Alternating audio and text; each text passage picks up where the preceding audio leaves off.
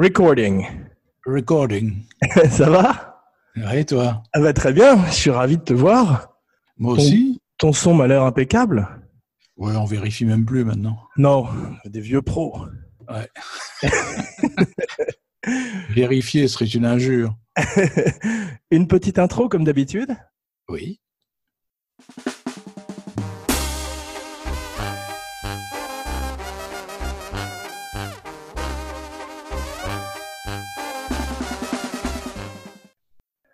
J'accueille à nouveau avec joie dans l'émission mon cinébody Philippe Sedbon, scénariste, réalisateur, 008, license to podcast pour Cinebodies numéro 33, Sean Connery. But of course you are. He's tall and he's dark and like a shark he looks for trouble. That's why the zeros double. Mr. Kiss Kiss Bang Bang. Comment vas-tu mon cinébody? Ben, ça va bien, mais je tiens quand même à dire que je suis totalement opposé à la mort de Sean Connery. Bah, c'est un bon, euh, c'est un bon démarrage d'émission effectivement. C'est un de mes héros d'enfance. Donc, comme vous l'avez compris, aujourd'hui une émission avec encore plus de conneries que d'habitude. 007 Bond, Bond, 7 Bond. C'était fait pour es dans toi. une forme anglaise. Non, mais c'était fait pour écossaise. toi. C'était cette émission. euh, c'est un de mes héros, Sean. Peut-être toi aussi. Bien sûr. Le dernier roi d'Écosse. Je l'ai Oui. découvert avec James Bond. Et toi? Euh, écoute, euh, oui aussi. Ouais. Aussi, je crois que c'était Goldfinger. Magnifique. On va parler bien sûr de James Bond et faire un petit classement, si tu veux, un peu plus tard. Mhm. Mais pour l'heure, notre histoire commence en Écosse, dans un petit village du nom de Fountain Bridge, à Édimbourg. Je crois, que c'est un district d'Édimbourg, où naît Thomas Sean Connery, notre héros. Oui.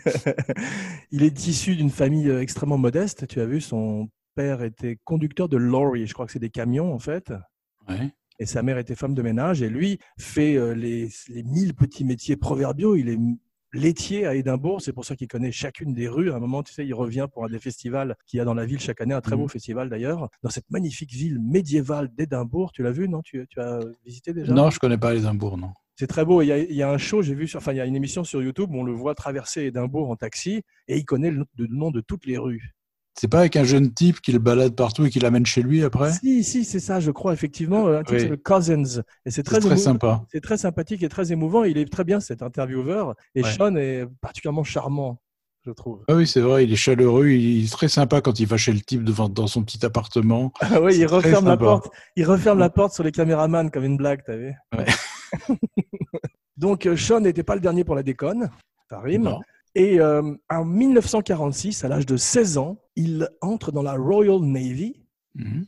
Comme James Bond, c'est le seul des Bonds d'ailleurs qui fera partie de la Royal Navy, je crois. Oui, je Et pense. là, et c'est là où il aurait ces deux tatouages qu'on maquille à chaque fois quand il est torse nu dans les bondes. Ouais. Ils sont euh, papa et maman sur un bras, je crois, et euh, un autre qui est une encre de marine, j'ai l'impression, sur l'autre. Il a pas Scotland aussi? Ah si, si, c'est Scotland Forever, je crois. Ouais. Ouais, ouais. Il y en a un pour le pays et un pour la famille, c'est ça. Exactement. À l'âge de 18 ans, un gros tournant, le bodybuilding, Ouais. où tout d'un coup, il entre euh, dans le, con- le concours de Monsieur Univers. Et tu as vu, il arrive troisième. Je crois qu'il y a des gens qui arrivent- Mm. disent qu'il arrive premier en 1950, d'autres qui disent qu'il arrive troisième en 1953. C'est un petit peu euh, discuté. Mais en tous les cas, c'est ce qu'on appelle le Tall Man Contest, c'est-à-dire pour les grands culturistes. Mm. Et ce sont des corps très différents de ces scores euh, stéroïdés qu'on voit aujourd'hui, tu vois, où euh, Ah ouais, j'ai vu des photos, c'est vrai que c'est des corps euh, normaux, très bien, très bien baraqués, mais pas du tout déformés, quoi. Exactement, ce qui explique pourquoi d'ailleurs il n'a pas continué, parce qu'il voulait faire du football à un moment, et euh, le cardiovasculaire était contradictoire avec ses, euh, ses séances de lifting, de, de pump lifting, tu vois. Mhm. Donc euh, il a abandonné, et puis en plus il s'est dit que footballeur, il pourrait simplement jouer jusqu'à un certain âge, alors qu'acteur, ça pourrait durer beaucoup plus longtemps, et il dit que c'est une des meilleures décisions qu'il ait prises dans sa carrière. Il arrive à Londres, il fait du théâtre, c'est un self-made man, self-read aussi, comme on dit en anglais. Il lit tous les livres, toutes les pièces de théâtre. Il apprend un petit peu euh, à parler, et à s'exprimer à travers les- le théâtre, euh, un petit peu comme Depardieu avait fait d'ailleurs à une époque. Oui, c'est Il vrai. est arrivé à, une- à Paris sans quasiment pouvoir s'exprimer. Il euh, se bat avec un gang local. Tu as vu cette idée? J'adore cette Non, j'ai pas vu ça. il a des problèmes. Bah, Sean Connery, quand même 6 pieds 2, tu vois, très costaud comme euh, à l'époque. Il a un problème avec un, gol- un gang local qui s'appelle les, les Val d'Or, je crois. Et euh, à un moment, ils le suivent à la sortie du théâtre et il en prend un pour taper sur l'autre, littéralement. Comme Obélix. Exactement, ce qui fait que tout le monde part en courant et qu'après, il est extrêmement respecté dans le quartier. Mhm. Et euh, c'est pas la seule fois d'ailleurs où il est physique, parce qu'à un moment, tu sais qui est Johnny Stompanato Oui, très bien. C'était l'amant de Lana Turner. Exactement. Eh bien, il arrive sur le tournage de Another Place, Another Time, où joue Sean Connery avec Lana Turner, parce qu'il a entendu dire que Lana Turner sortait au restaurant et avait une espèce de flirt un peu avec Sean, on peut pas l'en blâmer. Et euh, il arrive sur le plateau, il sort un revolver et il paraît que Sean Connery l'aurait désarmé et l'aurait foutu par terre en quelques secondes. Et c'était un vrai gangster américain, Stompanato. oui, exactement. Oui, oui. Ce qui fait qu'il n'a pas eu peur du tout et ça me rappelle un peu euh, Bruce Lee qui se battait contre des gangs à Hong Kong. C'est des vrais tough guys, quoi.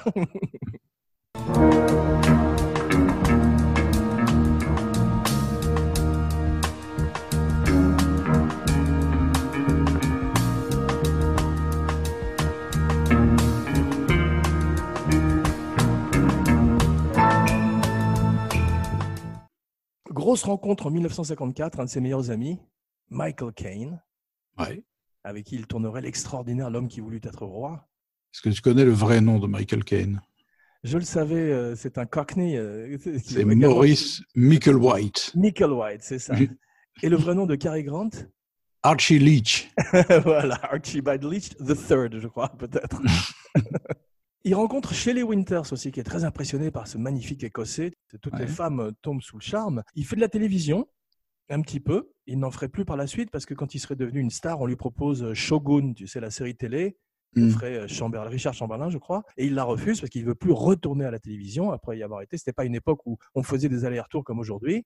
Par contre, ce qu'il faut savoir, c'est qu'à la télé, moi j'ai vu plusieurs de ses téléfilms, il avait des rôles principaux. Alors Ah. qu'au cinéma, il avait des tout petites panouilles sans intérêt. Et, euh, par contre, à la télé, je l'ai vu dans Macbeth, dans Anna Karenine, dans des Ah, choses comme ça. étonnant, Étonnant. Mais il est aussi euh, un des premiers à embrasser un homme sur la bouche à la télévision. Ah tiens, Ouais, mais c'est un baiser non sexuel euh, à son Ouais. frère pour lui apprendre ou pour apprendre comment embrasser une fille, je crois. d'accord. Qui est quand même un peu, un peu chelou, si tu me permets. mais donc, c'est le premier. 1959, grosse date. Darby O'Gill and the Little People. She is my dear, my darling one, my smiling and beguiling one. I love the ground she walks upon, my darling Irish girl. Formidable. tu l'as vu? Oui, bien sûr, je l'ai vu. Sean chante. Ouais, Sean chante et c'est le film qui, euh, tu sais, euh, bizarrement on dit que tous les gens qui ont joué James Bond ont plus ou moins eu un, un film qui a fait que c'était un peu euh, leur audition pour James Bond. Je m'explique, par exemple, Daniel Craig a fait Layer Cake, tu sais, avec Matthew Ouais, où, on, où on voit tout d'un coup qu'il porte très bien le costume et tient bien un flingue, et c'est un peu pour l'installer dans l'esprit des gens en Bond. Bah là, tout d'un coup, c'est bizarre parce que c'est espèce de grand euh, écossais qui joue un Irlandais, un bûcheron, je Mais ce, qui est, crois. mais ce qui est étrange, c'est que tu vois, pour l'émission, j'ai revu euh, le, film qu'il a fait après, qui s'appelle Frightened City, où il a le premier rôle, Avant Doctor No, juste avant Doctor No. je connaissais pas parce Et- qu'il a mis une photo. Et là, par contre, il là, c'est James Bond. Là, c'est James Bond, par contre. Il Incroyable. joue un espèce de- d'homme de main, de racketteur. Il le joue sexy, euh, séduisant, sûr de lui. euh. C'est fou parce que tu as mis une photo sur Facebook, c'est la même coiffure, il a même le costume gris. C'est James Bond. Alors, je crois pas que ce soit Darby O'Gill, en fait, qui, Alors c'est est- ça, c'est voilà, c'est ce que je veux dire, c'est ça son layer cake, tu as raison. je pense. Mais en fait, euh, il- Broccoli va voir Darby O'Gill, Cuby Broccoli, Albert, le producteur légendaire des James Bond, va voir Ouais. d'abord Darby O'Gill tout seul, ou avec des amis d'ailleurs, avec Salzman, mais euh, il est dans la salle et il voit euh, en fait une scène où Sean Connery se bat contre un bully, le bully du village. Ouais. mon ami bully. Et il lui met, et il lui met une raclée et il voit tout d'un coup une physicalité chez Sean Ouais. Connery aussi. Et il emmène sa femme, Dana, voir le film. Et sa femme dit Ah oui, c'est lui, Bond tout de suite. Et Ian Fleming, l'auteur du livre original, qui euh, ne voulait pas de Sean Connery parce qu'il ne le trouvait pas assez raffiné, il disait que c'était un overgrown stuntman. Cascadeur mal dégrossi. Il voulait quelqu'un comme Cary Grant, Trevor Howard, tu vois, des gens beaucoup plus sophistiqués. Et âgé. Et âgé, effectivement, ouais. Mais euh, sa petite amie voit Darby O'Gill et elle dit non, non, c'est lui. C'est-à-dire que toutes les femmes voulaient que euh, Sean Connery fasse Bond. Et il paraît que, que pe- pendant son audition, euh, à la fin de son audition, il sort du, du studio et il marche dans le studio tout seul et Broccoli le voit par la fenêtre et il dit qu'il ressemblait à une panthère. Ouais. C'est ça qui lui a eu euh, le rôle également. Ce qui est quand même étonnant. Donc, 1962, Bond. James Yes. Bond. James Bond.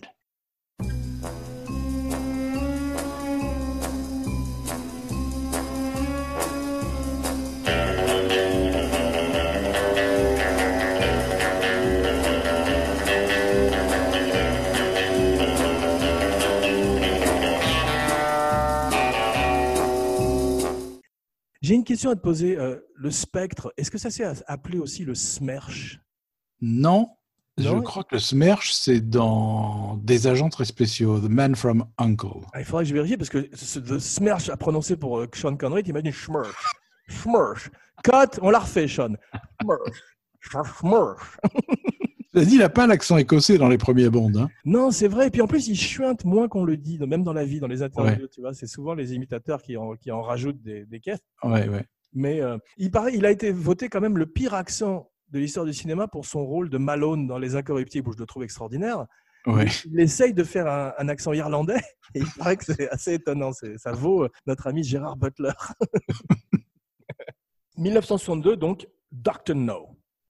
Underneath the mango tree, me honey and me come watch for the moon. Underneath the mango tree, me honey and me we plan marry soon. La Jamaïque, Ursula Andress, euh, un film qui pose un petit peu les bases de la série, qui n'est pas complètement abouti, qui n'est pas encore complètement le James Bond qu'on va connaître. Ça, ça commence avec le deuxième film dont tu parlais, Ouais. le premier que tu as vu. Ah non, de toi, tu as vu, tu as vu le troisième, tu as vu Goldfinger en premier. Goldfinger, ouais. Ouais. Ouais, ouais. Moi, j'ai vu euh, cela euh, au moment où il ressortait effectivement en salle. Je crois que j'ai commencé par Bon baiser de Russie et Goldfinger aussi. Tu sais, il y avait régulièrement des ressorties. Oui, d'ailleurs, je me souviens avoir vu Doctor No bien après et avoir été très déçu parce que c'est, ça faisait vraiment série B à côté des suivants. Ouais, c'est vrai. Le seul truc, ex- enfin un truc extraordinaire, c'est quand même son entrée en scène avec ce, ce smoking blanc, sa cigarette quand Ouais. il est à la table de Baccarat et qu'il annonce son nom. Tu sais qu'il a improvisé Bond, James Bond. Ah ouais? Ouais, au début, la réplique c'était I am James Bond. Et en fait, il dit pas My name, il dit The name's Bond. Ah ouais, the name's Bond. James Bond. Mais, mais en fait, avant, c'était I am James Bond, c'était extrêmement plat, il a dit. Donc, il a trouvé quelque chose Ouais. d'autre et il a bien fait, parce que c'est devenu une des répliques les plus iconographiques de l'histoire du cinéma. From Russia with Love, 1963.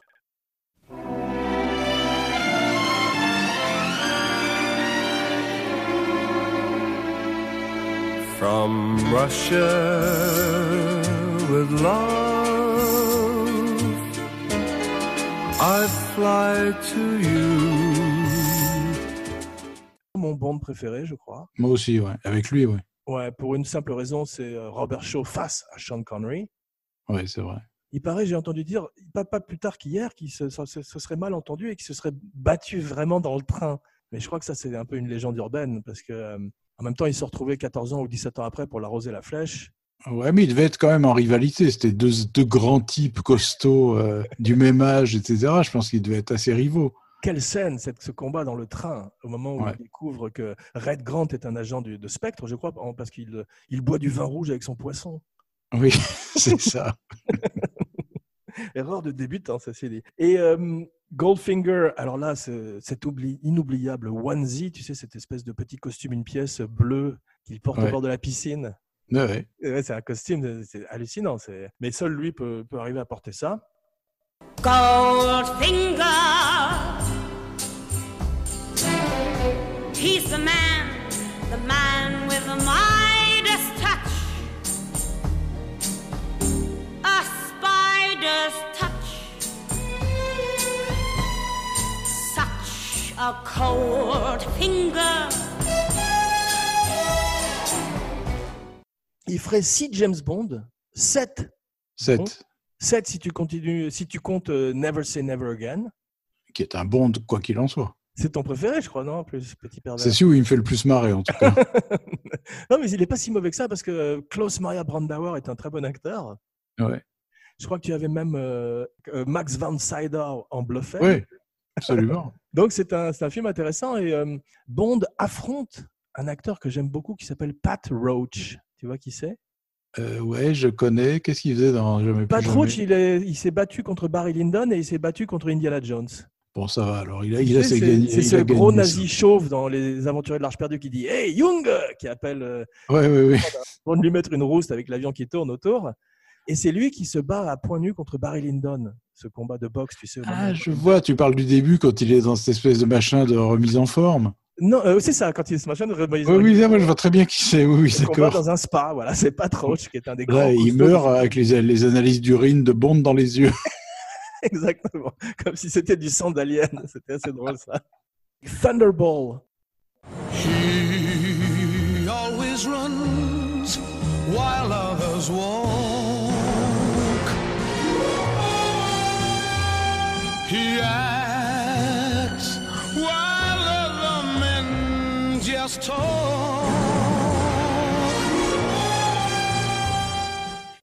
La qualité décline un peu. Ouais, c'est moins bon, 1965. c'est moins bon. Ouais, et là, il commence tout d'un coup à comprendre qu'il faut euh, changer d'image parce que sinon, il va être labellé, il va être étiqueté James Bond toute sa vie. Et la même année, il fait The Hill. The Hill qui reste un de ses meilleurs rôles. Ouais, alors moi, j'ai revu trois films pour l'émission. Enfin, j'en ai vu un et revu deux. Ce sont euh, trois de ses collaborations avec Sidney Lumet. Ouais. Je suis allé voir euh, ma vendeuse de DVD et euh, tu sais comment elle s'appelle? Hein C'est la petite marchande de Lumet. Et, euh, oh la vache. et j'ai revu The Hill, The Offense et Ouais. Le Gang Anderson. Ouais, trop très bon. Trois excellents films. J'ai pas revu Meurtre sur le, dans l'Orient Express. Ça, c'est autre chose. C'est un ensemble cast. J'aime pas beaucoup celui-là. Ouais, moi, je suis pas, je suis moins fan de ces grands ensembles cast Agatha Christien, Christesque. Ouais, Mais j'ai pas vu non plus Family Business. euh, pas terrible non plus. ouais, parce que je, comme tu le sais, Mathieu Broderick est un ennemi héréditaire de ma famille. Faut lui faire payer jusqu'au bout. voilà. Mais donc, il a l'intelligence, même si The Hill n'est pas un succès commercial, c'est un succès critique, tu as vu? Ouais. Et il a l'intelligence de commencer à jouer des rôles très différents, parce que dans The Hill, ça m'a fait penser euh, au Pont de la Rivière Kwai, tu sais, ces films avec des officiers. Oui, complètement. ouais. Ouais. Et, Et, c'est euh, aussi le premier film, je crois bien, où il apparaît sans perruque. Oui, et c'est étonnant, ouais, que... She asked me why I'm just a hairy guy.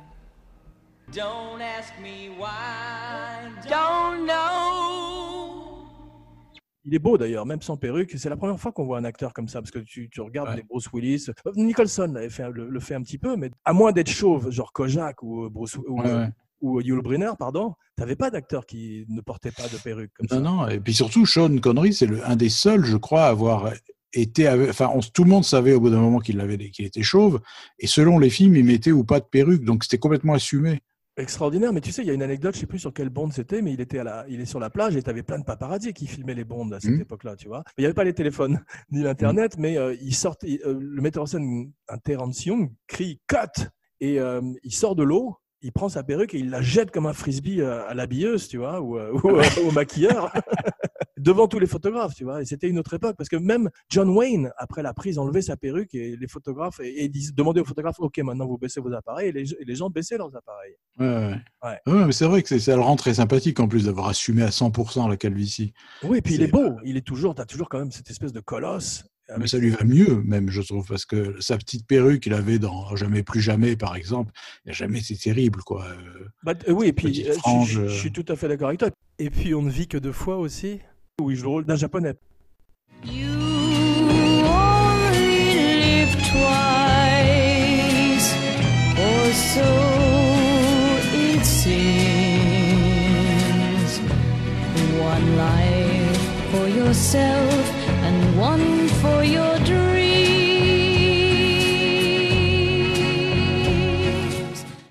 Oui, oh là là, oui. Il est pas bon, celui-là. Ah non, c'est là il rejoint Marlon Brando qui jouait un japonais aussi, et euh, c'était Mickey Rooney dans Breakfast at Tiffany's. Exact, exact. Et Peter Sellers, bien sûr. Mais euh, non, et puis il a eu des perruques par la suite bien ridicules, comme dans Octobre Rouge ou euh, Medicine Man. Au météore. Et- ou Météor, tu te rappelles de C'est Medicine une Man? perruque blonde. Ça faut le faire. Willis, ça nous avait fait le coup aussi dans le, le Chacal.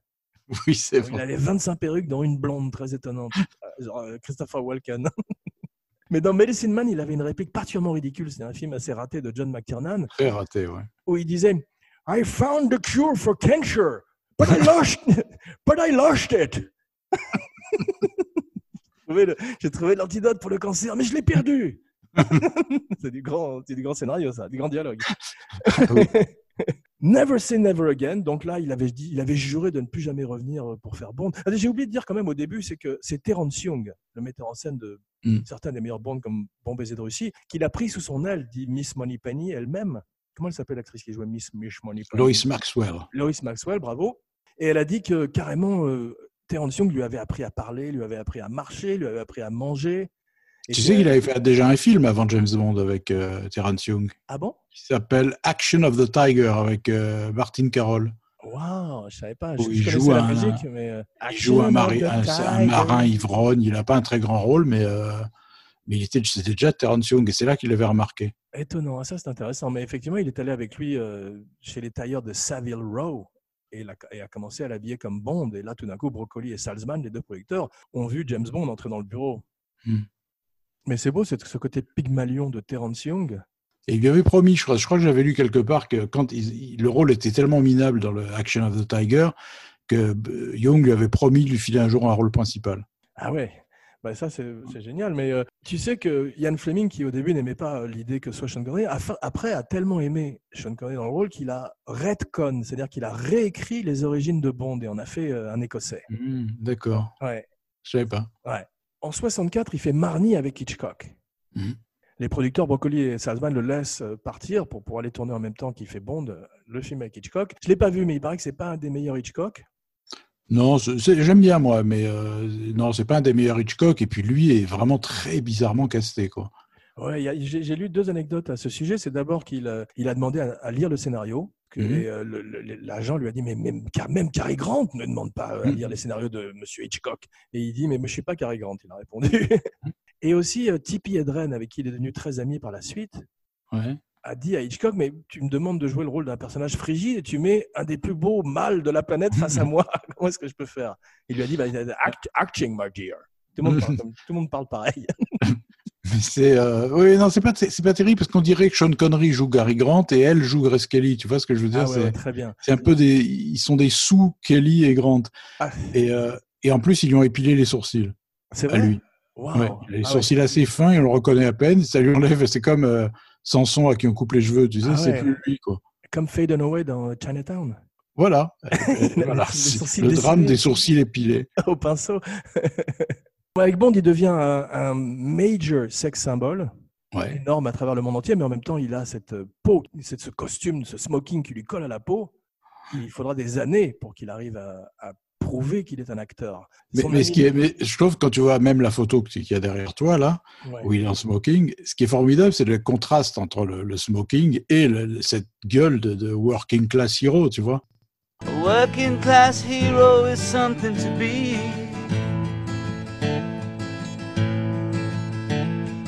Hurt you at home and they hit you at school.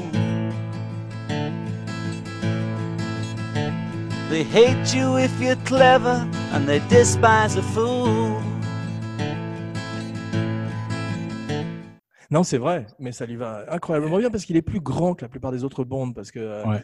ils sont tous. euh, c'est c'est difficile de- parfois. euh, le plus ridicule en cause smoking, c'est Stallone, ceux qui ont des, énormément de muscles, très difficile à porter. Mais euh, je peux te raconter une anecdote, une petite tangente sur un film avec Tippi Hedren qui s'appelle Roar. Tu connais ce film? j'ai vu. Tu l'as vu? oui. C'est Oui, fou. bien sûr. Tu as vu en Californie, elle collectionnait les lions et les, les fauves dans sa Ils maison. dormaient dans leur lit. Ouais, et il y a eu plein d'accidents sur le film, t'as vu? Mm. Et tu sais que Jan de Bont, qui était euh, le chef opérateur du film, a été scalpé par un lion. Ah non, je savais pas. Tu peux voir la photo sur, euh, sur l'internet, c'est terrifiant. Et quel tournage petit Piedren avec ses lions. Roar Et il y avait sa fille euh, Mélanie Griffith dedans, qui était gamine. Exactement, qui est à côté des lions, ils sont dans la piscine, enfin Ils dorment quoi. ensemble, c'est ça qui est affolant. T'as des plans où les lions sont dans le lit, elle couche sur eux, elle dort sur eux. Incroyable. Ouais. la, la recommandation de la semaine, Roar. Michael Caine dit, dit de lui que si tu étais avec lui dans- depuis ses débuts, si tu étais ami avec lui depuis ses débuts, il y avait toujours un problème par rapport à James Bond. Il y avait toujours des gens qui arrivaient dans la rue qui disaient Hey James Bond et, et- et il le prenait très très mal. Il fallait surtout pas parler de James Bond dans sa compagnie. Et tu as vu, il a fait plein de déclarations à la presse où il a dit euh, I want to kill James Bond. Il voulait, tuer, il voulait tuer James Bond, il détestait James Bond. C'était un personnage qui. En plus, il était assez mal payé dans les premiers. C'était bien fait. euh. Oui, je crois qu'il en a voulu à Brocoli toute sa vie d'ailleurs. Ouais, il y a une interview très drôle au Johnny Carson Show où euh, Johnny Carson vu. je lui demande quel est le, le plus grand méchant de James Bond et il dit Broccoli. J'ai vu. C'est très très drôle. Mais il s'est bien vengé parce que quand ils les- quand ils l'ont rappelé pour le médiocre Les Diamants sont éternels avec une formidable bande-son de Shirley Bassey qui revient. Diamonds are forever.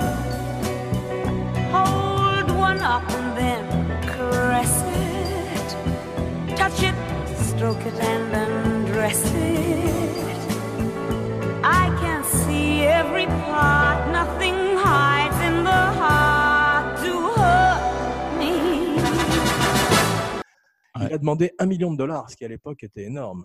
Voilà, il, il avait tellement pas envie de le faire qu'il arrivait avec 15 kilos en trop.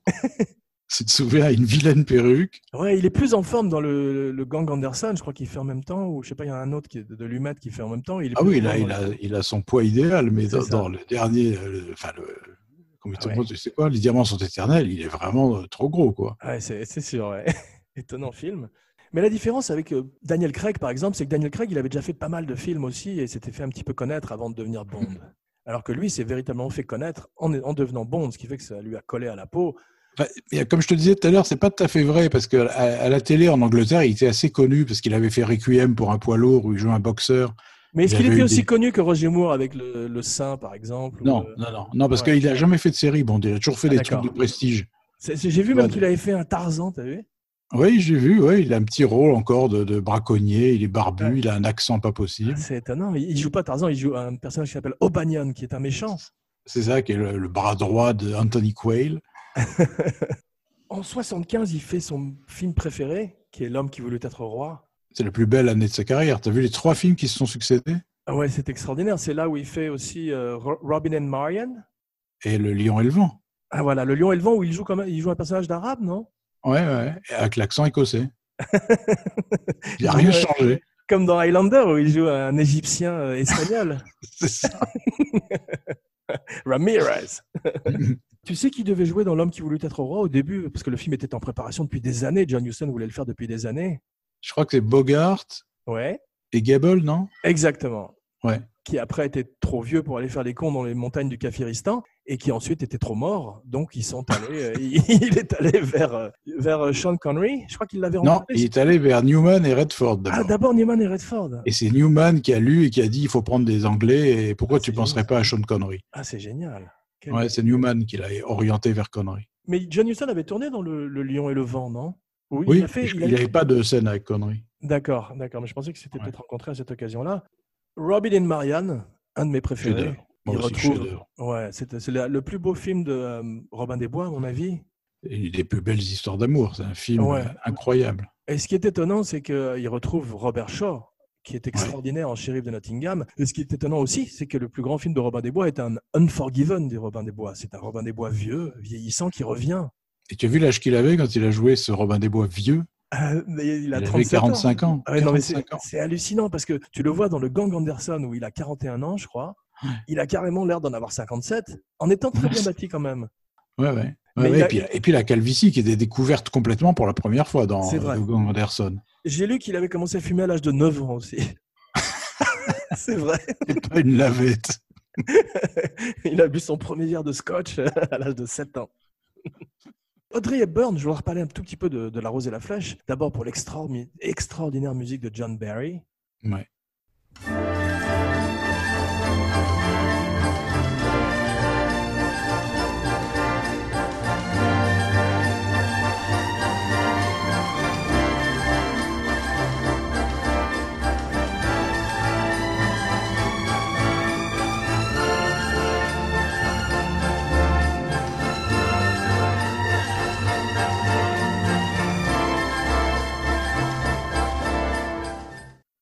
Magnifique. Richard Lester n'en voulait pas, t'as vu au début Non, je savais pas. Ah, il avait déjà un score et euh, on- les producteurs lui ont demandé s'il pouvait avoir un score de John Barry. Il l'a écouté, il n'en voulait pas et puis finalement il l'a mis. Il l'a bien fait parce qu'il y a une émotion extraordinaire. Et Audrey Hepburn s'était retirée de l'acting, tu as vu? Oui, oui, c'était un comeback qu'elle faisait là. ouais, Ouais. Et elle a fait un comeback parce que ses fils étaient euh, des gros fans de James Bond. C'est drôle. hein. C'est drôle. Et euh, l'année suivante, je crois qu'il joue dans. Il, fait, il va faire quelques films d'ensemble cast. Tu vois, il va faire partie d'une troupe, dont Mm. euh, Un pont trop loin. Ouais. Et il joue le rôle d'un, je crois qu'il joue le rôle d'un soldat qui avait ta- véritablement existé. Et une fois de plus, il- euh, ce soldat qui n'allait jamais au cinéma ne savait pas du tout qui était Sean Connery, mais en revanche, ses filles étaient très fans de James Bond aussi. Et il a d'ailleurs le seul rôle important du film, je crois, si je me souviens bien. Ah, C'est le seul qui a un vrai rôle et pas un caméo, quoi. Ouais, c'est possible. Ouais. Il y avait un autre film de guerre qu'il avait fait dans ensemble. Le, le jour, il n'est pas dans le jour le plus long, dans un petit rôle. Si, si, mais là, il n'était pas connu encore. C'est ça, voilà, c'est avant qu'il Ouais. soit connu. ouais, mais c'est du, c'est du même auteur, je crois. Meurtre dans l'Orient Express, dont on a parlé, Ouais. où tout d'un Ouf. coup, il, il retrouve Sidney Lumet. En 74, quand même, juste après, je crois, The Offense, que j'ai vu grâce à toi. Ouais, Extraordinaire magnifique film. film. Magnifique film. Euh, on retrouve un acteur fantastique qui s'appelle Ian Bannon, qui fait le, Ouais. le psychopathe, je crois. D'ailleurs, ça reste, c'est- ça reste un petit peu ambigu, d'ailleurs. Oui, puisqu'on se demande si c'est pas finalement le flic qui est le tueur. Enfin, Ouais. c'est très, très ambigu. C'est lui ou pas le tueur, ou c'est simplement dans son esprit? Non, euh, non, je- enfin, on ne sait pas. On sait Ouais. pas, c'est possible parce qu'il est hanté. Il y a des plans qui laissent supposer que c'est peut-être est-ce que Yann euh, Bannon est coupable ou pas? On ne sait pas. on n'en sait rien. Non, on n'en sait rien. Et vu, il, ça joue un, il joue un personnage très sympathique dans La colline des hommes perdus, alors que là, il joue un type un peu Ouais. plus glauque. Et c'est drôle, comme c'est- Lumet qui passe de New York à la banlieue de Londres, comme ça, c'est très étonnant quand même. Oui, c'est vrai, il a fait plein de films anglais, euh, Sidney Lumet. Ouais, mais c'est surtout un homme, l'homme de New York, Dark Day C'est ça know, qui est paradoxal, ouais. Sonny. Ouais. Donc, euh, mais euh, tout d'un coup, il filme ça. En plus, comme il n'y a pas la patine hollywoodienne, j'avais l'impression par moment de voir Le Boucher, tu vois, ou euh, des films euh, C'est vrai, exactement. des années 70 comme ça. C'est bien d'ailleurs, Sean Connery, c'est tellement amoché dans ce film, il est tellement banalisé Ouais. qu'il rappelle des acteurs comme, euh, tu vois, je sais pas, Stanley Baker, enfin, tu vois, ces acteurs anglais rugueux, rugueux. Un de ses héros, mais- Stanley Baker. Il prouve qu'il a une palette beaucoup plus grande que celle qu'on puisse imaginer. Quoique dans Ah, évidemment. le Gang Anderson, il est déjà très séduisant et très différent de Bond, je trouve.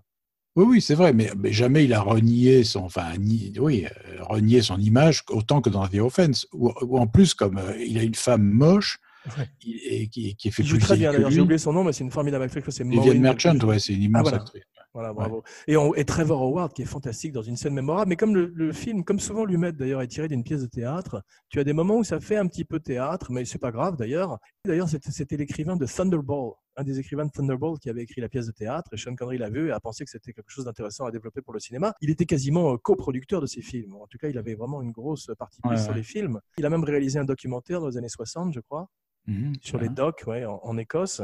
Il a habité très longtemps à Marbella, quasiment sur un golf, c'est son autre passion. Et ensuite euh, aux Bahamas, où il a fini ses jours avec Micheline, sa femme.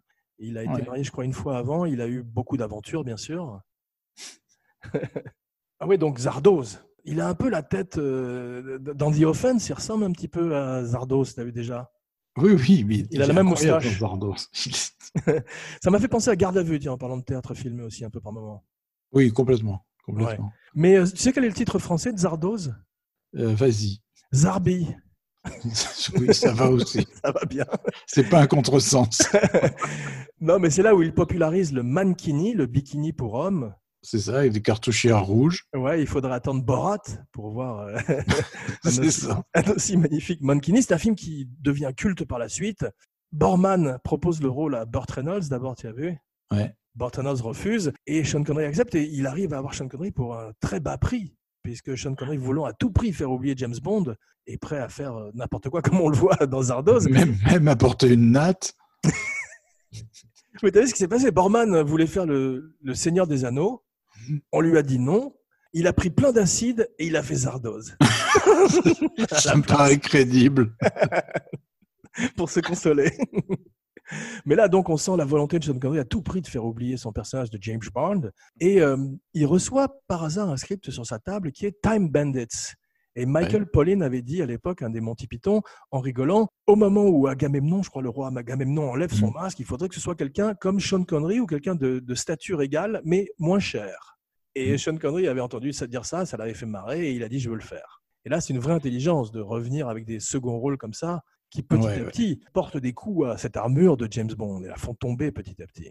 Ouais, ouais, c'est vrai, il a complètement réussi. D'ailleurs, je crois qu'à part euh, une, à une ou deux exceptions près, il a plus, il a plus jamais tourné sans sa moustache ou sa barbe. Ah oui, mais ça lui va très bien d'ailleurs, mais euh, à la Ouais. manière d'un Errol Flynn ou d'un Patrick Devers, ça lui va extrêmement bien. En tout cas, il fait des films qui malheure- malheureusement ne marchent pas très très bien, mais qui sont tous des succès critiques et qui, petit à petit, construisent une solide filmographie. Mhm.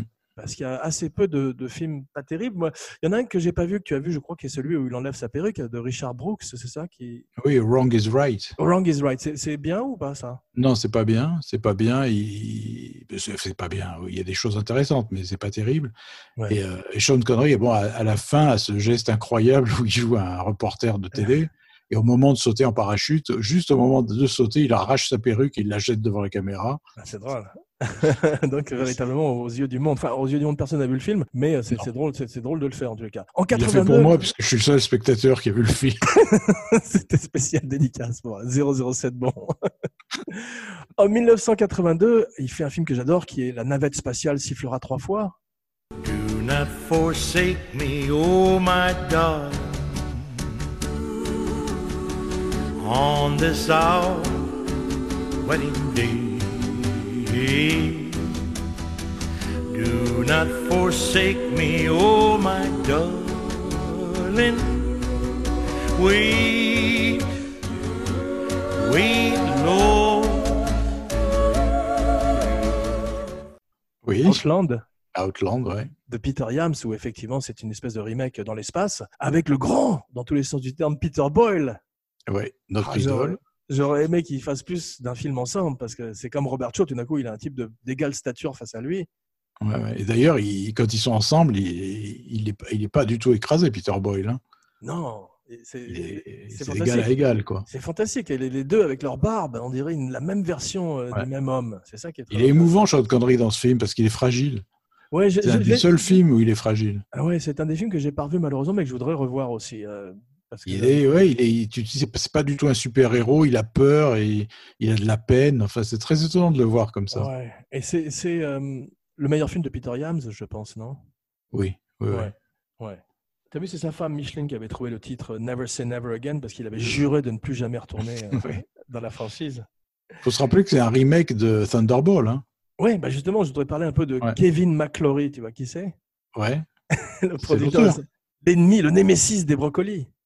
C'est ça. T'as vu, son but, c'était de, continuer à faire des remakes de Thunderball euh, jusqu'à. ad- pour toujours. Genre remaké dix fois. il est mort, malheureusement, ce qui est un jour de fête pour les brocolis.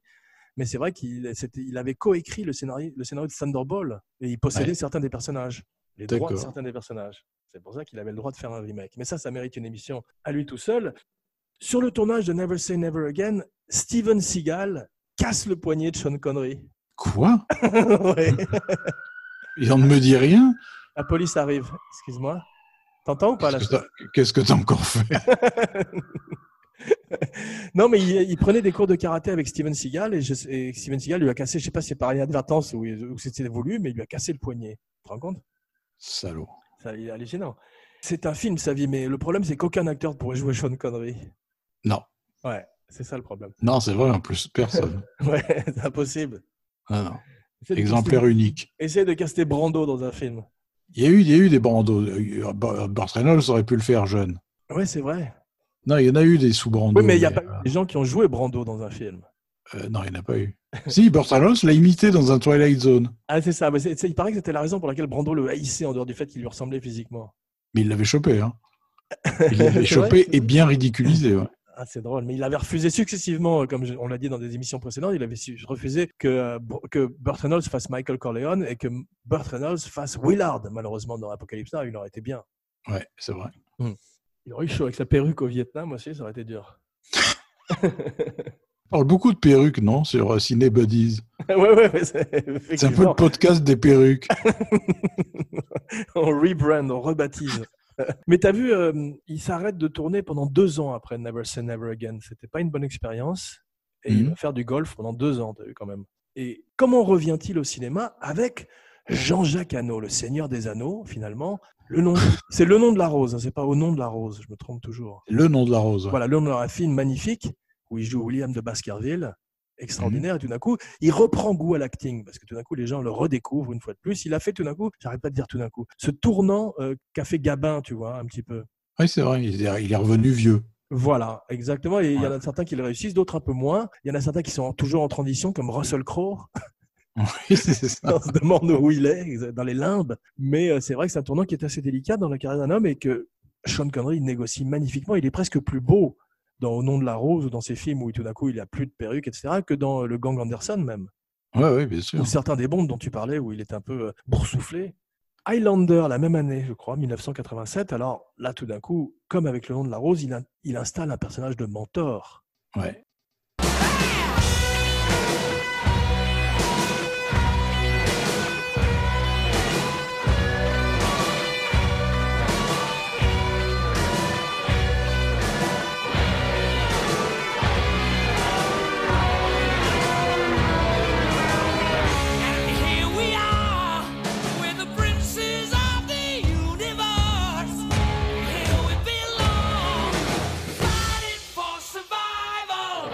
Un temps de présence à l'image très bref. Voilà, mais euh, qui marque le film. Juan Sanchez Villalobos Ramirez, on peut pas l'oublier. Non. Il est extraordinaire. Le Kurgan était magnifique aussi, Clancy Brown. Oui, c'est formidable. Le rire du Kurgan. Ah ouais, et t'imagines Christopher Lambert qui était obligé de jouer un Écossais face à Sean Connery quand même? Oui. Pas évident. très étonnant casting. Mais un film très réjouissant à l'arrivée. Il est dans le deuxième aussi. Il revient pour beaucoup d'argent. Mm. J'ai pas vu le deuxième, mais je crois que c'est pas terrible. Non, c'est très mauvais. Il a remplacé Michael Caine qui devait le remplacer. Ah, c'est ça, voilà. C'est ça, ouais.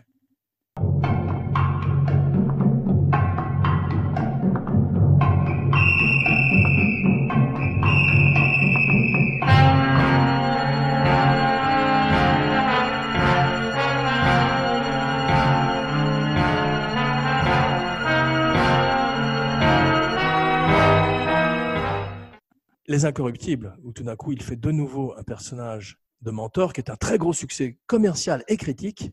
Ouais, et il gagne l'Oscar. C'est ça. Roger C'est pourtant Ebert- pas son meilleur rôle. Il est formidable dedans, mais c'est Il est- pas. Il s'auto-caricature un peu. Euh, il fait Un du Sean peu. Connery au maître, quoi. Il est. euh, C'est vrai, mais comme disait Ro- Roger Hébert dans ce film, tout d'un coup, tu as un être humain. Autour de plein de caricatures de la prohibition, tu as quelqu'un Mhm. qui est un peu plus humain. Et c'est vrai qu'il il amène tout son passif. On voit Bond, on voit tous les rôles qu'il a joués auparavant, on voit. Robin, Robin Hood, tout ça. Et, ce personnage est extraordinaire quand il fait la connaissance. Et, et le meilleur rôle de Kevin Costner, je trouve aussi. Oui. D'ailleurs, j'ai remarqué que souvent les acteurs euh, un peu moyens deviennent très bons face à Connery. Dans leur scène commune avec Sean Connery, ils deviennent très bons. Ah, c'est intéressant. Mais est-ce que c'est pas parce que, euh, comme au tennis, quand tu joues avec quelqu'un qui joue bien, tu es meilleur? Si, si, si, si, mais il avait le don, en tout cas, de ne pas écraser ses partenaires, Ouais. qu'il les laissé s'épanouir un peu, et les types de profiter de son énergie, j'ai l'impression. Ah, c'est drôle, mais j'ai été fasciné de le voir face à bébé Christopher Walken, de le retrouver dans Oui, c'est drôle, hein. C'est drôle, quel Ouais. couple. Quand ils sont tous les deux avec leur masque sur le visage, t'as l'impression d'être dans une drôle de version de Halloween ou de Vendredi 13. tu sais. C'est vrai. D'ailleurs, si je me, mes souvenirs sont bons, il passe un très très longtemps avec le masque sur la figure. euh, ouais, film. c'est très, très nouveau ça. Il y a 20 minutes de Ouais. film où ils ont un masque sur la figure, qui est un beau masque d'ailleurs. J'aime bien les masques au cinéma. Et euh, c'est très étonnant. Euh, Martin Balsam, en parlant de perruque, Ah, oui, oui. hallucinant, en homosexuel. Ah, il là, la ca-. Lui, il est dans La Cage aux Folles. Vu, il est dans un autre film. Lui. Ouais, ouais, fantastique. C'est très étonnant. Il a beaucoup tourné avec Connery, Martin Balsam. Il a fait Cuba, il a fait le meurtre de l'Orient Express, le ça. crime de l'Orient Express. Ah, il devait être Il en a fait un autre, je crois. Il en a fait un autre. Ouais, c'est ça, exactement. Plus tard dans sa carrière. En 89, autre grand tournant de carrière qui est la dernière croisade, je crois que ça s'appelait The Last Crusade, c'est Oui, Indiana oui, Jones. oui, Un J'aime un peu rôles, moins. à mon avis. Ah, moi, Bah, j'adore lui. Une fois, ouais. Mais je trouve un petit peu comique, si tu veux, le film. Je trouve que c'est. Mais enfin bon, il a, il a ses fans, donc je vais pas le critiquer. Et tu vois, c'est l'exemple type où je trouve que Harrison Ford n'a jamais été meilleur que dans ses scènes avec Sean Connery. Ah, c'est possible, ouais. Mais c'est un bon acteur un peu sous-estimé, Harrison Ford. Tu regardes ce qu'il fait dans Witness, c'est du beau travail quand même. Ouais, je suis pas trop fan en règle générale, mais euh, C'est la famille. mais C'est- Il a peut-être pas une énorme palette, mais c'est la famille quand même des Gary Cooper ou de ces acteurs qui euh, un peu, sont ouais. des vrais héros, des vraies stars. Mais euh, Connery a beaucoup d'influence sur les scripts. On parlait d'un travail de coproducteur, d'executive producer. Mm. Il est sur, sur le La- Last Crusade, c'est lui qui donne vie au père d'Indiana Jones, parce que sur le papier, il n'y avait pas grand-chose. C'est c'est lui qui- intolérable. Tu te souviens quand on Ouais. lui tire dessus, il dit c'est intolérable.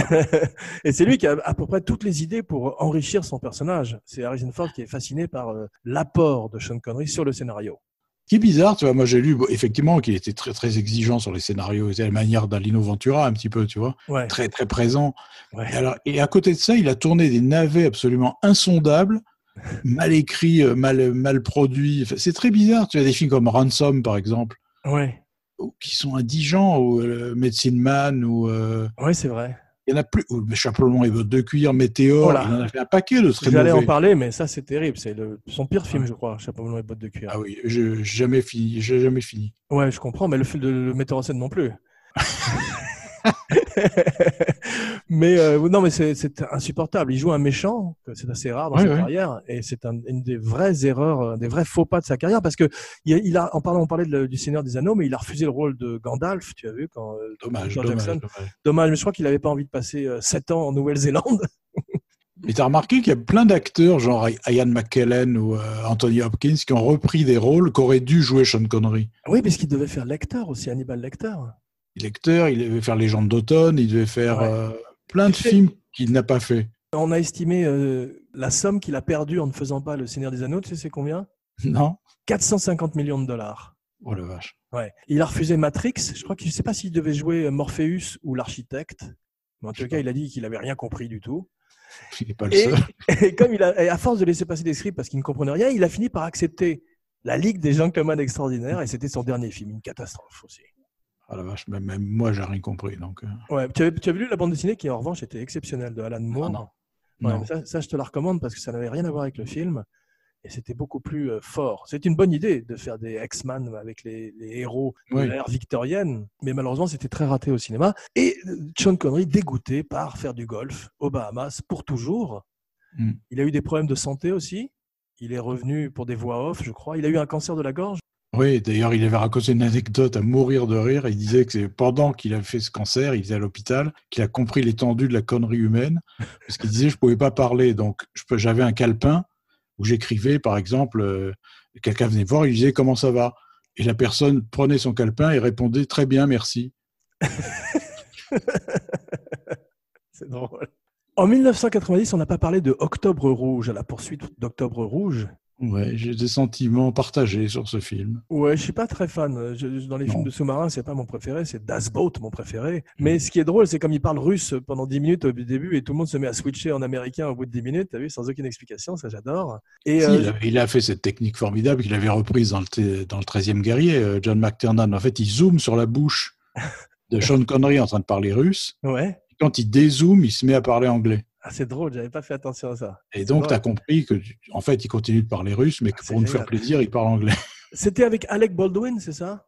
Ouais. Ouais, c'est drôle parce qu'Alec Baldwin euh, avait raconté cette anecdote, je crois que je l'ai déjà raconté, mais il était dans l'avion et tout le monde lisait le, le livre Octobre Rouge et il dit oh, ce, ce film va être un énorme carton, ça va faire de moi une énorme star. Et la semaine suivante, ils, ils ont- le studio engage Sean Connery et tout le monde n'a parlé que de Sean Connery, c'est Sean Connery sur l'affiche et tout. Alec Baldwin est passé complètement inaperçu. 1996, un de ses derniers vrais bons films, je trouve, qui est The Rock.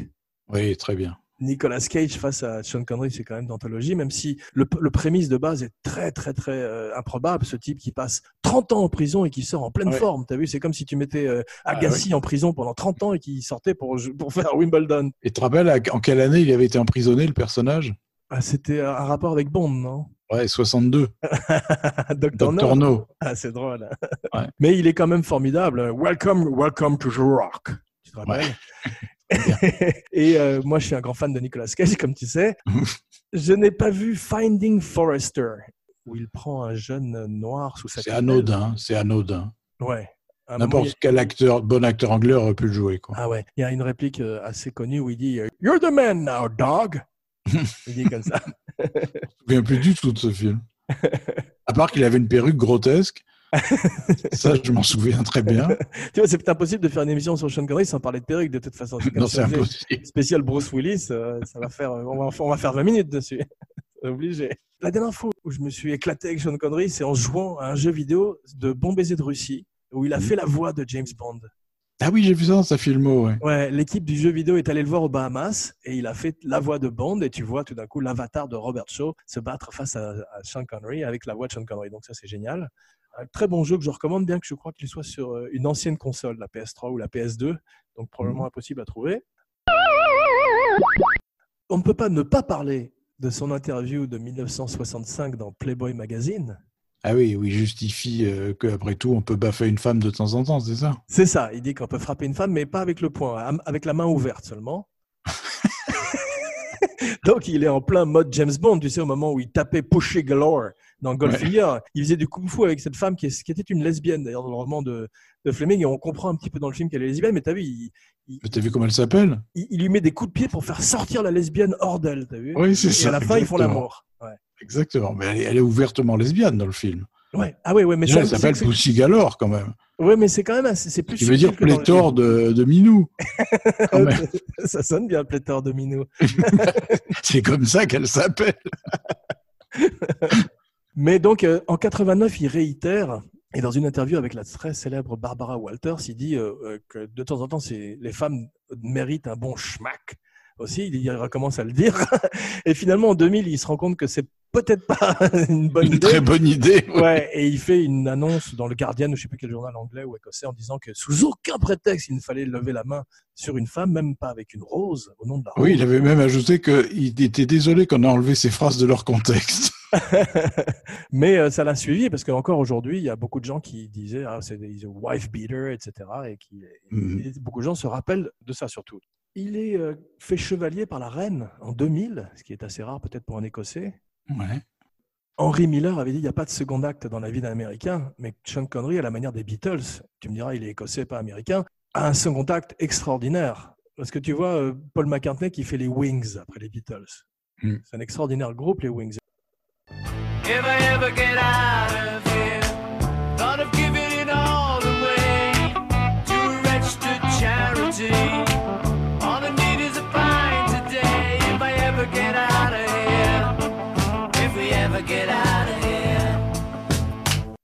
Sean Connery qui tout d'un coup arrive à ne plus être Bond et à imposer un, un acteur derrière. Donc ça, c'est absolument exceptionnel. Tu as vu, à un moment, James Bond fait une référence aux Beatles dans un des James Bond. Oui. Rappelle-moi ce que c'est. Il dit, euh, c'est euh, c'est comme d'écouter euh, les Beatles sans, comment on dit les trucs pour earmuff, tu sais les trucs pour bloquer le son sur Mm. les oreilles.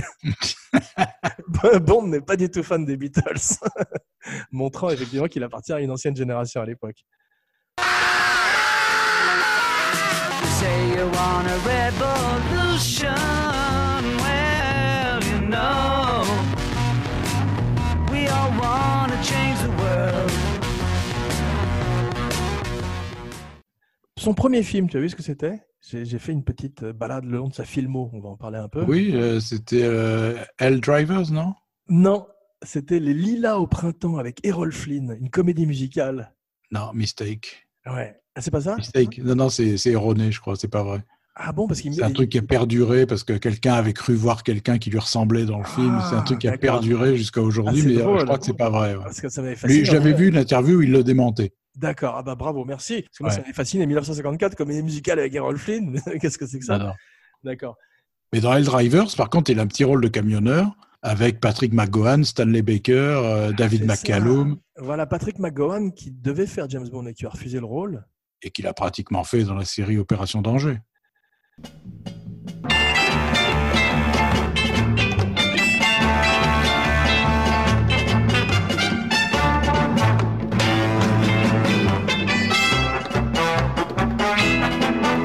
C'est ça. Et, Sean- et quelques années plus tard, Sean Connery refuserait le rôle du roi dans Braveheart, Ouais. rôle que jouerait McGowan.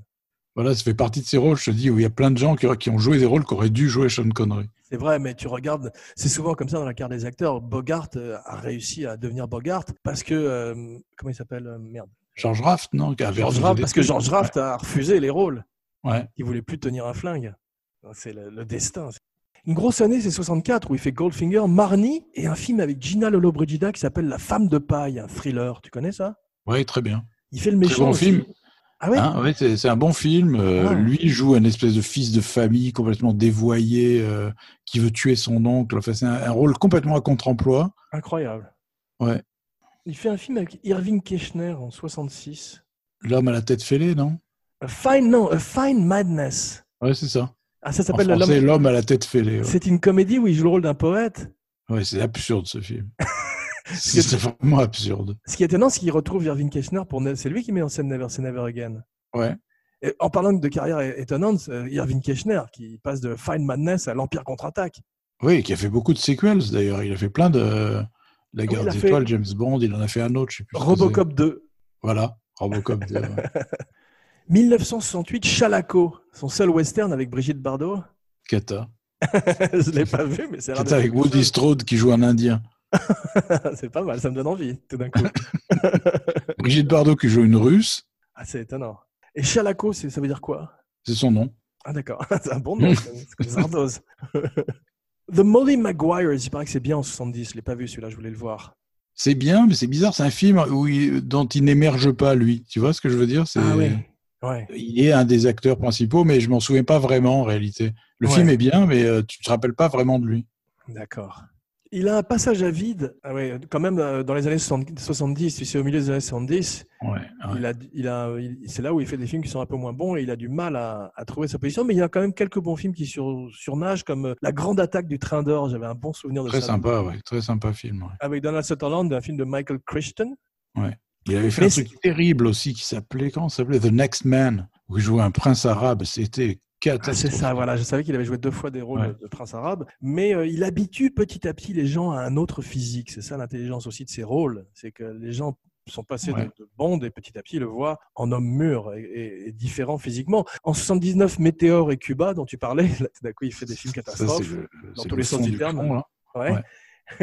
On peut se demander si c'est la fin, mais donc il a ce, ce comeback dont on parlait plus tard, ce deuxième tournant avec Highlander et le nom de la rose. Et après Les Incorruptibles, alors là, il a tout d'un coup 10 ans de carrière assez spectaculaire, Mm.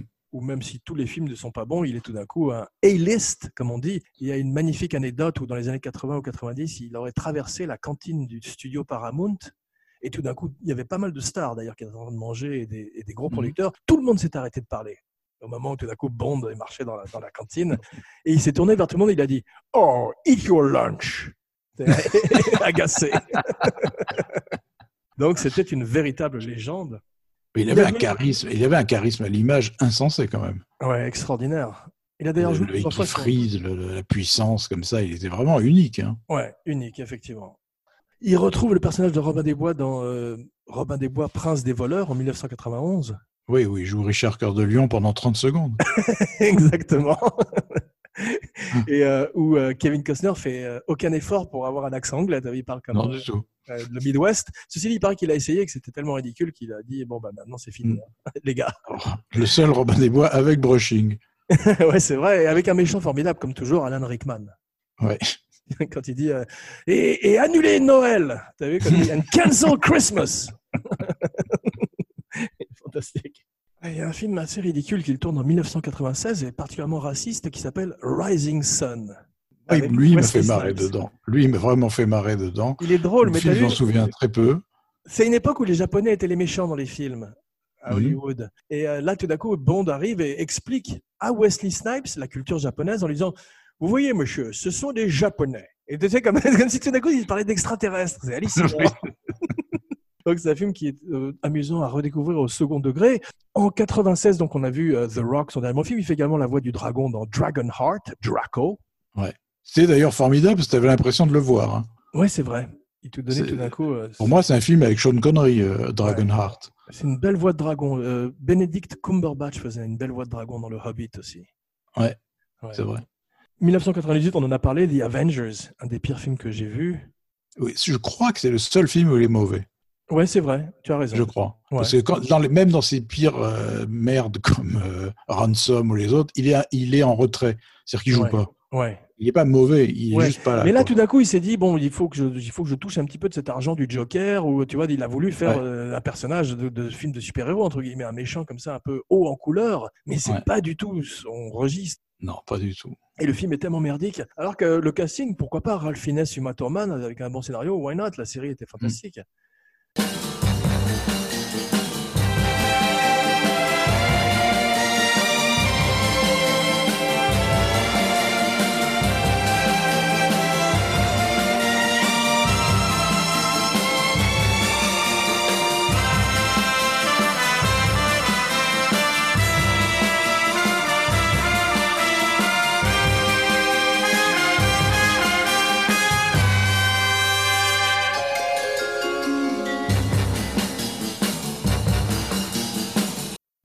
Micheline a dit que pendant les dernières années de sa vie, il avait dementia, c'est sénilité, je crois.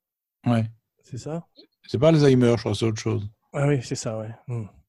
Et maintenant, quelques trivia pour accompagner Sean vers sa dernière demeure. Oui. Respect. Il a presque fait euh, Dress to Kill, le film qu'a fait finalement Michael Caine. Donc, on n'aura jamais vu Sean habillé en femme. Ah si, il a une robe de mariée dans Zardoz. Oui, c'est vrai, pendant un temps. Regret, donc. Non, mais tu as raison, il était, il, il était intéressé de faire le rôle pour casser son image de Bond une fois de plus, mais je crois qu'il avait d'autres engagements. Il est élu euh, l'homme le plus sexy du monde en 89 par People's Magazine. L'année précédente, c'était toi, non? C'est ça. Je l'ai félicité d'ailleurs. tu lui as remis euh, ouais, la ceinture. Mais en 99, il est une fois de plus, cette fois euh, élu l'homme le plus sexy du siècle. Chapeau, Sean. Ouais, et quand il est élu en 99 l'homme le plus sexy du monde, il a quand même déjà 59 ans. She asked me why I'm just a hairy guy. Don't know. Il commence à perdre ses cheveux à l'âge de 17 ans. Salut. Ouais.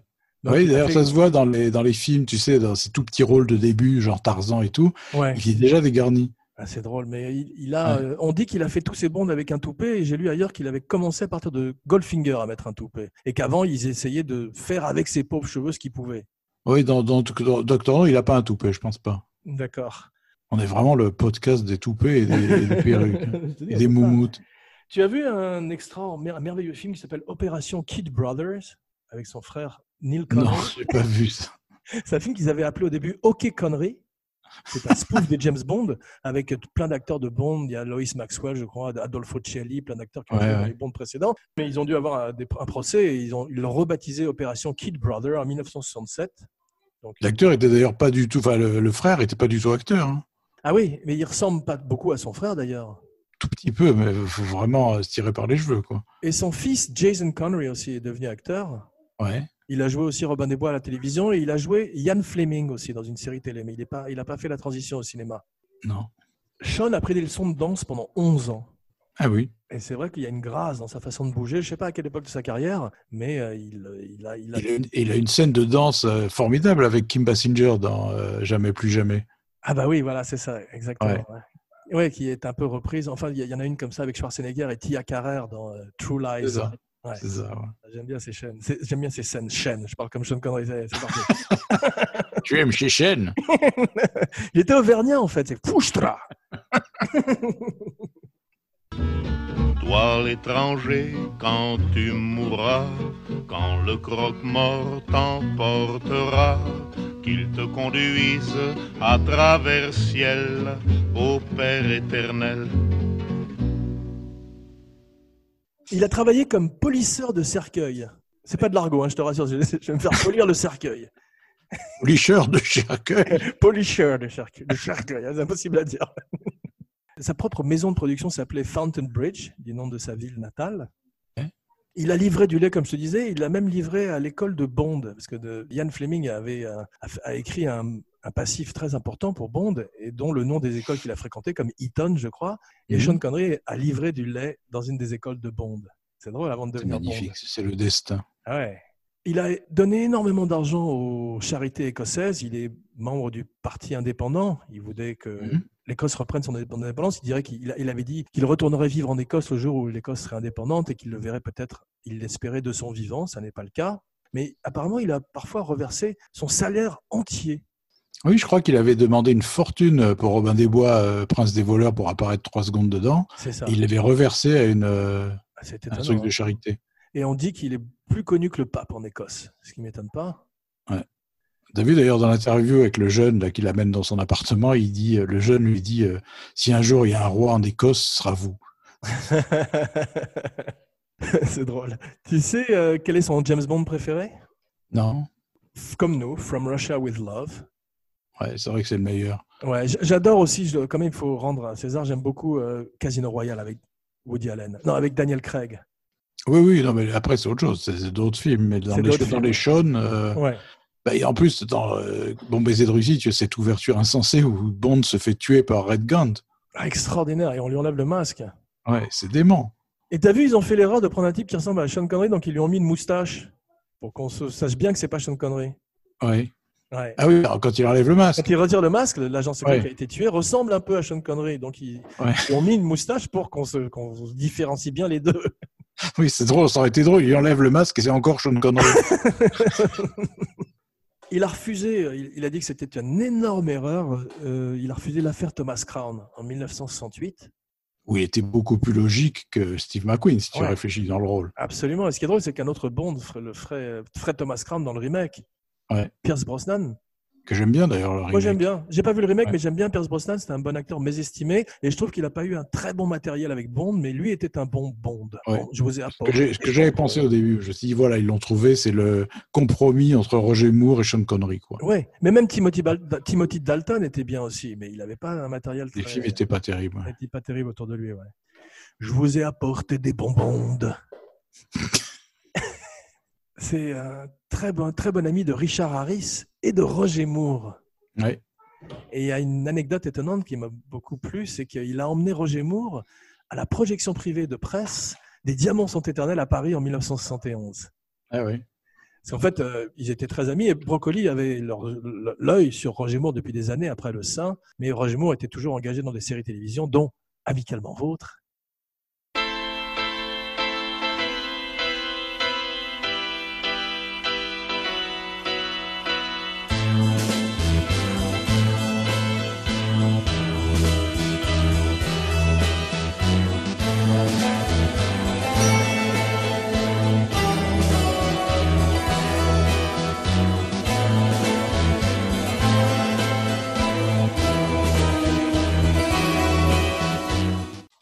Persuaders. Et finalement, euh, c'est drôle de penser qu'il allait voir les Bonds avec Sean Connery dix ans ou quelques années avant d'être Bond lui-même. Dans... Tu avais vu ce, ce petit, cette petite vidéo très drôle où tu as Sean Connery, Roger Moore et Michael Caine qui présentent des awards. Ah non Et Roger, c'est très drôle. Et Roger Moore euh, se présente en disant Bonjour, je m'appelle Bond, James Bond. Et euh, Michael Caine lui coupe la parole, il fait No, no, no, he's Bond, not you. Et il commence à s'engueuler sur euh, qui est Bond. C'est très, très rigolo. Ah, j'adore, c'est très drôle. je, regarde, je vais chercher ça. Il a annoncé son retirement, sa retraite en 2006. Il avait commencé, je crois, en 54, près de 52 ans de carrière extraordinaire. Il a été boycotté par la National Rifle Association, tu sais, les, les flingues en Amérique, Ouais. Parce qu'il avait, il était très, très anti-armes. Il était assez fier d'ailleurs d'avoir été bo- boycotté. il a refusé euh, le rôle que jouerait Richard Attenborough dans Jurassic Park. Ouais, là, voilà, encore un exemple. Ouais, Quand tu vois le film, tu te dis quel dommage que ce n'ait pas été Sean Connery. Absolument, ouais. Ah, ça, ça m'a fasciné. Il a refusé le rôle de Si- Simon Gruber dans Die Hard with a Vengeance, le rôle que jouerait, euh, comment il s'appelle notre ami? Jeremy Irons Jeremy Irons. Ouais. Mais il était le, je premier choix, le premier choix de McTiernan. C'était pas idiot. Non, mais il voulait pas jouer un personnage aussi maléfique, aussi dark, il l'a dit. C'est l'acteur le plus grand à avoir joué Bond. Mhm. Et il y avait toujours ce qu'on appelle du bad blood entre lui et Broccoli, puisqu'il a refusé d'aller aux funérailles de Broccoli. Donc ils ne se sont jamais Ouais. réconciliés de leur vivant, contrairement à Sergio Leone et Clint Eastwood, comme on a vu, qui sont, qui sont Ouais. réconciliés devant un plat de pâtes. Ça ne s'est pas passé. Avec Cubi Broccoli. Tu savais qu'il avait inspiré un personnage de bande dessinée de DC Comics, un méchant de Superman?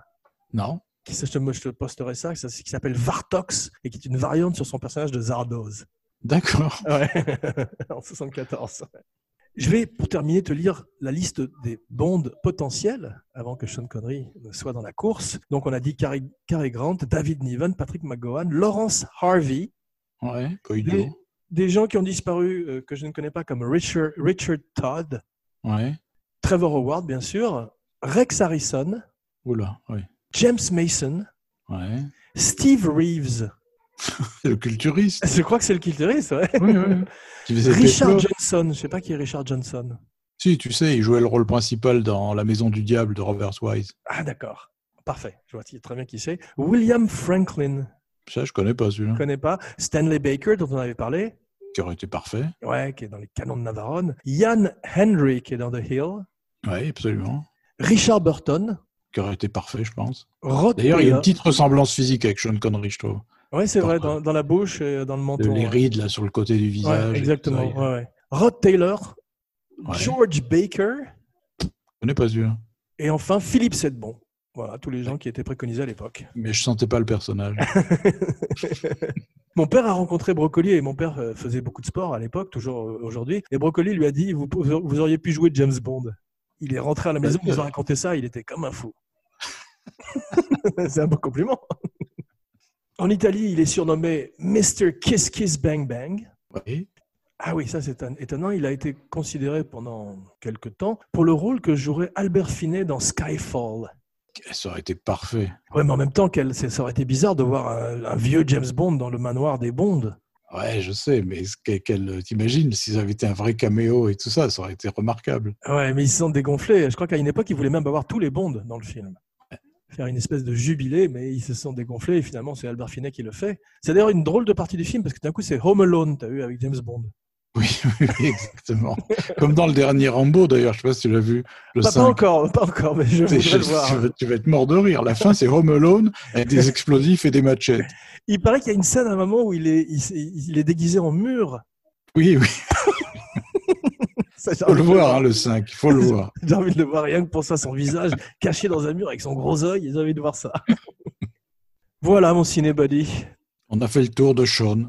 Merci pour ce voyage à travers les collines, les vallons et les lochs d'Écosse. Ouais. En l'honneur d'une carrière exceptionnelle. Voilà, et je maintiens que je suis totalement opposé à sa mort. Eh oui. See you on the other side, Sir Sean. Yes. Rendez-vous de l'autre côté de la rivière. Et nous, rendez-vous à Hill Valley, en Californie, pour Retour vers le futur dans quelques jours. Ah, mais oui, c'est vrai, j'avais presque oublié. Eh ben oui, on a, on a fait Sean Connery à la place de Retour vers le futur pour rendre hommage à. Sean, Sir Sean. Mais Retour vers le futur la semaine prochaine. Parfait. Voici venu le temps de ta catchphrase. Not bad for humans. N'oubliez pas de liker, de partager, de critiquer. Une bonne critique sur iTunes, partout où on écoute des podcasts, SoundCloud, Stitcher. Do you expect me to talk? No, Mr. no, Weber. Mr. Bond, I expect you to die. J'allais dire, no, Mr. Weber. I expect you to podcast. Merci, mon cinéboli. Merci à toi. And cut.